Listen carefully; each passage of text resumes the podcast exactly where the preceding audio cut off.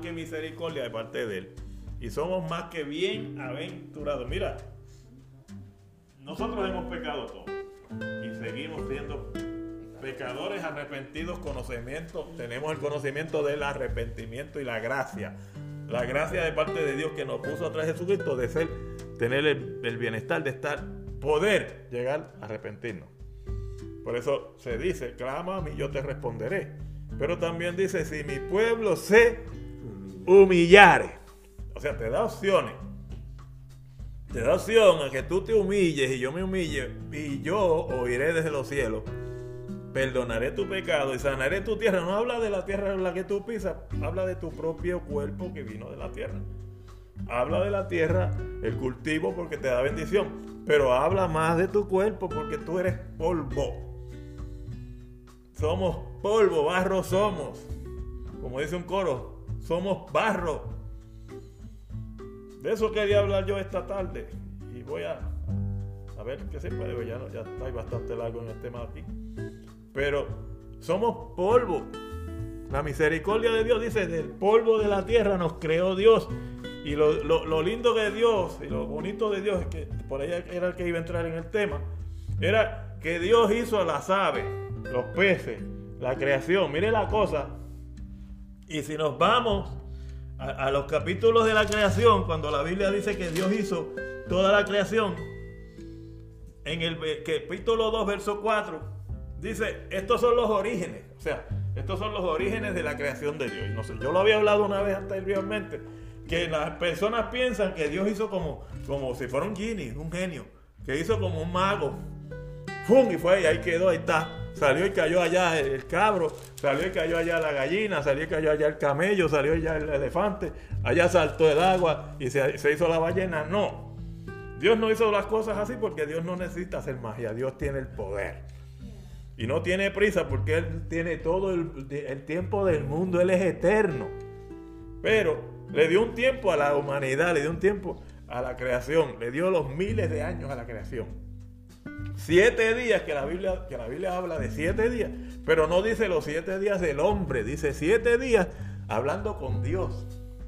Siete billones de años pudieron haber pasado y para Dios eran siete días. Siete billones de años. Siete trillones de años y para Dios eran siete días. La iglesia, el conocimiento nuestro, la iglesia, y no es por hablar mal de la iglesia, la religiosidad, el conocimiento humano te dice que siete días descansó Dios el séptimo y lo santificó, ¿verdad que sí? Pero dice siete días de Dios, no dice siete días del hombre, no lo dice así. Los siete días de Dios. ¿Por qué? Porque hay una forma, que yo lo he dicho anteriormente y las personas estudiadas pueden decirlo, que saben más que yo, que hay lo que se llama tener un bosquejo, hacer un, un, un folleto, hacer un, un, esquema mental. podemos decirlo de forma más rápida o mejor dicha, cuando un, dibujante, un pintor, va a pintar una escena, el primero la tiene que meter a dónde? La tiene que meter en su cabeza, la tiene que hacer realidad en la fe de su mente la tiene que hacer realidad en su mente. Antes de llevarla de su mente a la mano y de la mano al paño, aquel, aquel, ¿cómo que se llama? El, aquel lienzo. lienzo, amén, gracias. Aquel lienzo que llega en, en el momento a pintar. Y la gente dice, qué lindo pintó ese cuadro, ¿de dónde lo sacó? De aquí, del corazón. ¿Dónde usted lo vio antes? O sea, hoy en día pintamos paisajes, porque el paisaje está enfrente a nosotros. Hoy día fotografiamos porque la persona está frente a nosotros, lo que vamos a fotografiar. La foto no es algo imaginario, la foto es lo que salió frente a ella, a la cámara.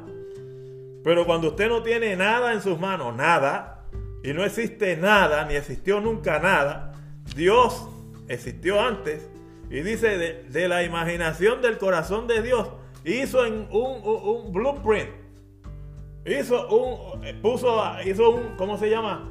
En español la palabra, eh, creó lo que se llama un, una imagen primera de su, en su corazón. Exacto, Él se llenó porque eres Dios poderoso. Él hizo en su mente un blueprint. Él hizo aquella imagen. Él primero tiró las líneas como hace el plomero, como hacemos los agrimensores, como lo hacen los ingenieros, como lo hacen cada uno de estos especialistas. Para hacer un edificio, usted no puede tirar el bloque de cemento y empezó a tirar para arriba por y bloque y cemento y bloque y cemento y cuando sale dice, ¿por dónde salgo ahora? No, tiene que hacerlo en la fe y ponerlo en papel. Y después de ponerlo en papel, ¿por dónde va el blueprint de la plomería, de la electricidad, de, los sistemas de computadora, de los cables eléctricos, por dónde se meten, dónde va a caer el elevador, dónde va a caer las escaleras, dónde cada cuarto, dónde cada cosa. Cada cosa tiene que ir en el lugar. ¿Cuántos se hicieron? 12, 15, 20 papeles diferentes. Pueden haber hecho miles, pero salen a 12, a 13, a 14, a 15. Un ingeniero lleva un rollo lleno de esos blueprints diferentes. Electricidad, plomería, carpintería y todo. Y después lleva la parte física exterior y la interior. Todo eso lleva. Dios hizo lo mismo. Miren lo que el verso 4 dice. El verso capítulo 2 de Génesis capítulo 2, verso 4. Estos son los orígenes del cielo y de la tierra cuando fueron creados el día que Jehová, Dios hizo la tierra y los cielos y toda planta del campo antes que fuese en la tierra. Mira lo que dice.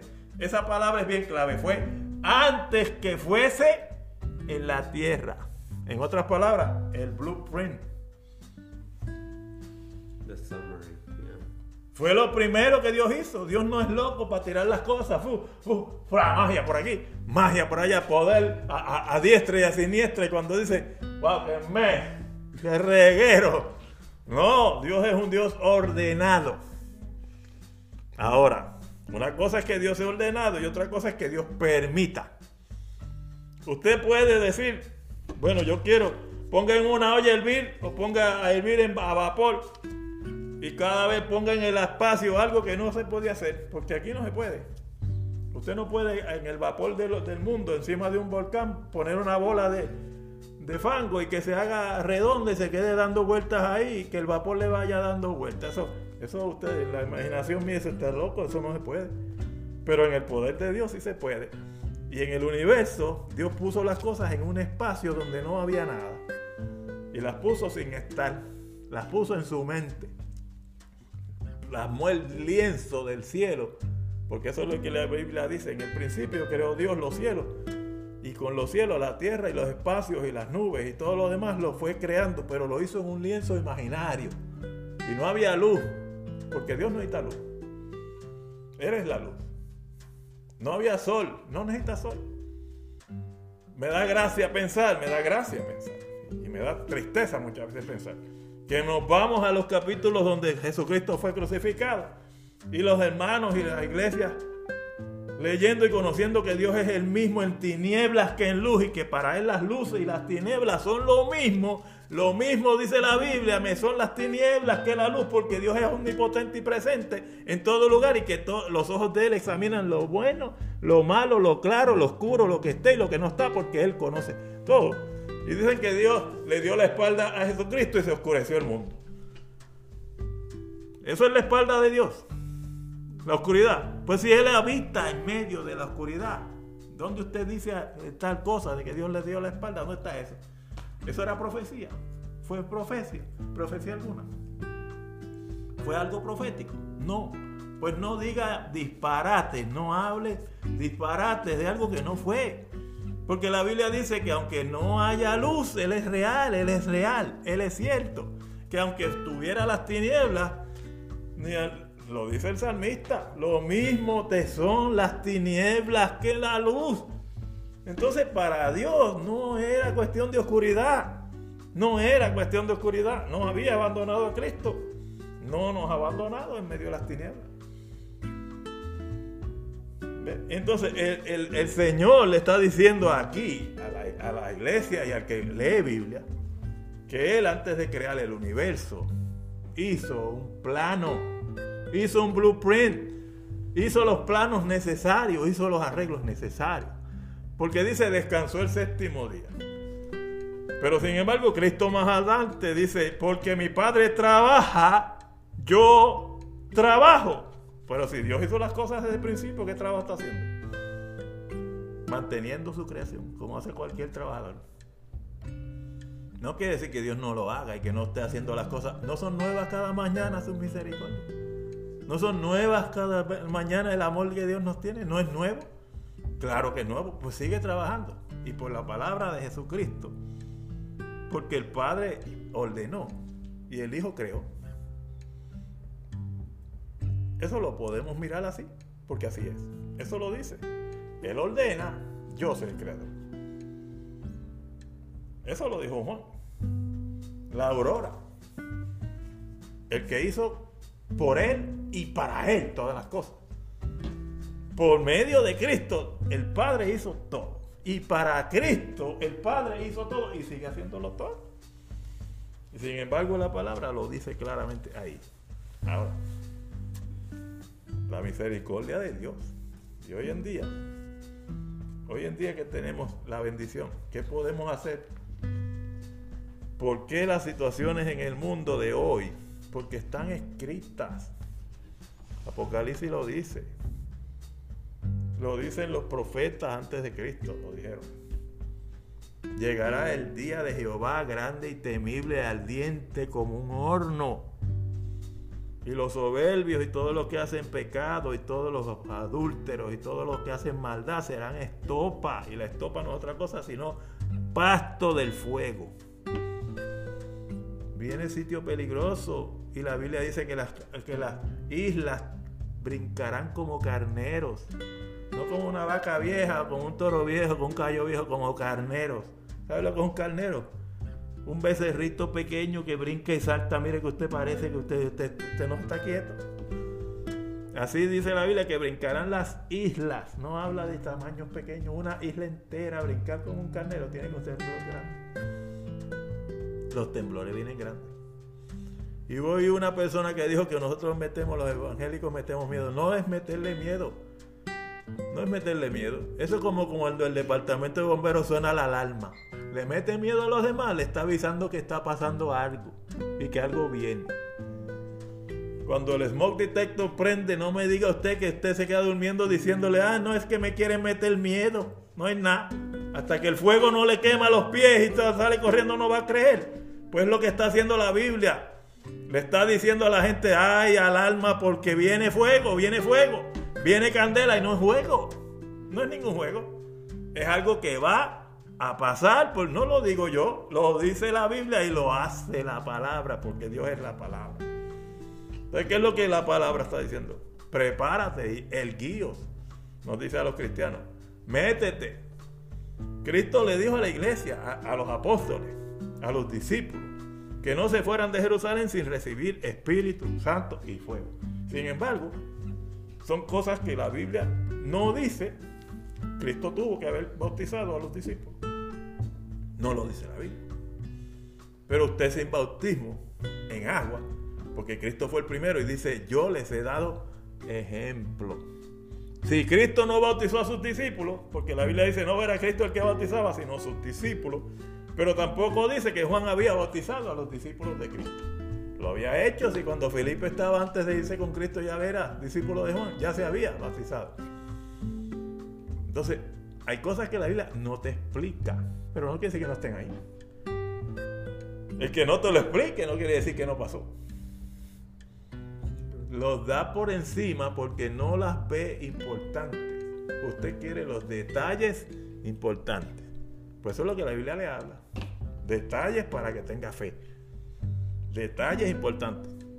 El mismo escritor, uno de los escritores bíblicos dice, si de Cristo se hubiera escrito todo lo que hizo en 40 días, no cabrían los libros en este mundo.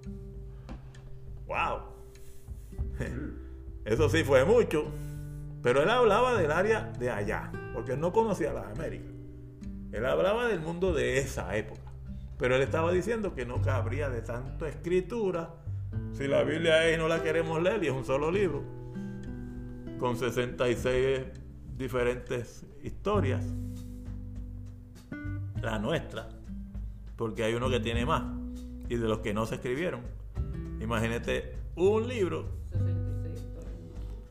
66 historias, 66 libros bíblicos, de los que nosotros tenemos. La Biblia nuestra. No, no, la Biblia, históricamente los 66 libros que tenemos, la Biblia cristiana evangélica. La católica tiene 6 o 7 más, los apócrifos. Pero yo estoy hablando del hecho de, pensar que si la Biblia tiene aquí 66 y no la queremos leer, imagínate como dice el, apóstol, si se hubiera escrito todo lo que Cristo hizo cuando estuvo en la tierra, no cabrían los libros hoy en día, dice él, en aquellos tiempos cuántas Biblias diferentes y cuántas cosas no hubieran que uno no pudiera cargar con él. Pero lo que está escrito, se dice, y Pablo lo dice, lo que está escrito para nuestra beneficio y conveniencia lo está, para que creamos en el unigénito y para que creamos que Dios tiene misericordia y nos envió a su Hijo para salvarnos y para que fuéramos testigos de su gracia. Nosotros somos el departamento de bomberos de esta fecha. Nosotros somos el departamento de ambulancia de esta fecha. Nosotros somos el 911 de estas fechas porque somos nosotros los evangélicos. Tenemos que levantar la voz y decirle a la gente, Cristo viene. No es locura, la alarma está sonando. El fuego estalla, el humo sube. No lo estás mirando. No, no pasa nada. Quédate como borracho acostado que te van a quemar. Y después. Pero no le hablemos de fuego a la gente. El amor de Dios le está avisando al mundo. Porque no es por querer matar a nadie. Usted se va a morir y yo también. Eso no es matar. Eso es parte de la naturaleza. Morirse es parte de la vida. Pero no es esa la vida o la muerte que Dios desea para el hombre. El hombre se va a morir, pero va a haber una segunda muerte cuando se muera. Va de ahí al juicio. Y eso es lo que Cristo vino a librarte. Cristo vino a librarte a ti y a mí de la segunda muerte y de la muerte de irse al infierno aunque uno no lo crea. No es lo mismo no creerlo que verlo llegar. Pero no podemos predicar eso, no, somos, no es tener amor. No es tener amor prender la alarma cuando hay fuego. Mandar a apagar la alarma, decirle a los bomberos no venga, deje que la casa se queme, no es amor. No, sí, por amor lo hacemos. Por amor es que uno lo hace. Crueldad. Crueldad es dejarte quemar. Crueldad y falta de amor es no avisarte que viene fuego. Crueldad es esperar que empiece el tiroteo para irte a esconder. Avisarte a tiempo es evitar que te mueras. Pero la gente encuesta que eso es malo. La Biblia dice claramente, lo bueno llaman malo y a lo malo llamarán bueno. Ahora, yo no vengo aquí a predicar para asustar, ni a predicar ni a ustedes ni a nadie. Pero la iglesia tiene que prepararse, erguirse, despertar y empezar a predicar como locos por la calle a todo el mundo que se acerca la venida de Jesucristo. Y que viene fuego porque que viene, viene cuando los temblores empiecen, cuando los tsunamis comiencen. De eso no queremos hablar. No, eso no lo diga hermano, eso no va a pasar. Si la Biblia lo dice, Dios no es hombre para que mienta, ni hijo de hombre para que se arrepienta. Cuando Dios lo puso como juicio, el juicio se va a dar. Se va a dar. Es inminente. Lo que pasa es que taparlo es como tapar el sol con un dedo. Puede poner la mano para taparse el sol de, de los ojos, pero no puede tapar el sol del resto de alrededor suyo. No puede. Va a pasar. No podemos hablar de esto, no es amor. Eso es triste, pero va a pasar. Entonces, ¿qué hacemos nosotros? Prepararnos y hablarle a las vidas del amor de Dios. ¿Cuál es el amor de Dios? Jesucristo. Ahora, si le damos el remedio, tenemos que hablarle de la enfermedad. El remedio, Cristo viene, Cristo salva y vino a buscar y a salvar lo que se había perdido. Tú eres esa persona que Cristo vino a salvar. La enfermedad, si no te arrepientes, el remedio que tú no quisiste es la enfermedad, el pecado que te lleva a dónde? a la muerte y no a la muerte física. Esa parte no la queremos decir. Dios es bueno, claro que es bueno, pero si no hubieran partes malas, ¿cómo sabemos que Dios es bueno? Porque vienen cosas malas y son determinadas por ese Dios bueno, para que sepan la bondad de Dios. Eso es todo. El mensaje de hoy cambió de tema, cambió de rumbo. Pero es lo que el Señor quiere. Porque esto no era el tema, y Dios lo sabe. Iba a hablar de, como empecé a hablar, iba a hablar de, de, lo que era el Génesis. Quería hablar de, lo, de la bendición que Dios nos permite, aparte de que somos barro. El tema de hoy, que lo tenía, no lo tengo aquí, pero lo tenía en otro papel, era sobre nuestra soberanía en Dios. Ese era el tema. Perdimos la soberanía, perdimos lo que se llama el principado. Porque Dios nos puso, como puso a Adán y a Eva, puso a los hombres a, subyugar la tierra. Y subyugarla es hacerla tu sierva, a servirte. Subyugar es hacer a alguien siervo tuyo. Subyugar a alguien es hacerlo tu siervo. Entonces nos dio soberanía, nos dio principado. Y el enemigo quitó por celos esa soberanía. Y Cristo capítulo 9, verso 6 de Isaías dice, porque un niño no es nacido y el principado sobre su hombro. Entonces él toma el principado que, que Dios le dio para venir a la tierra y quitarle ese principado que el diablo le robó al hombre. Ese era el tema de hoy. Pero el Señor lo quiso cambiar. Amén. Ahora sí, vamos poner esto a terminar. Le damos gracias a Dios. Y la palabra, aunque parece dura, no es meterle miedo a la gente. Es decirle, están sonando las alarmas de fuego. Están sonando los, los smoke detectors, los detectores del humo. Y no es humo de fuego en la calle o en la casa, es humo de fuego que sale de abajo, de abajo. Y que viene del cielo un azote de parte de Dios. Y no es por castigo de maldad, es porque está escrito. Y Dios no se puede retractar de la que ya había dicho que pasaría. Aunque le duela. Porque el día que Dios se retracte de algo que haya escrito que va a pasar, deja de ser Dios para ser mentiroso. Y Dios no es mentiroso, Dios es real. Dios no es hombre para que mienta, ni es hijo de hombre para que se arrepienta.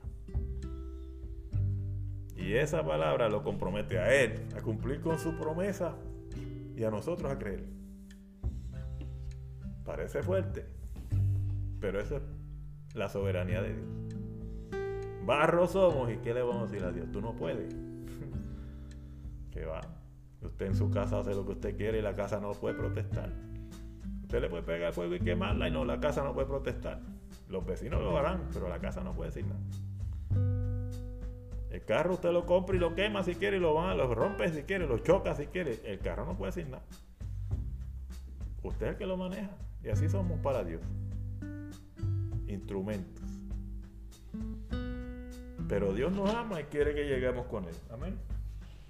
Vamos a dejar las cosas hasta aquí. Dios les bendiga. Buenas tardes. Bendiciones para todos.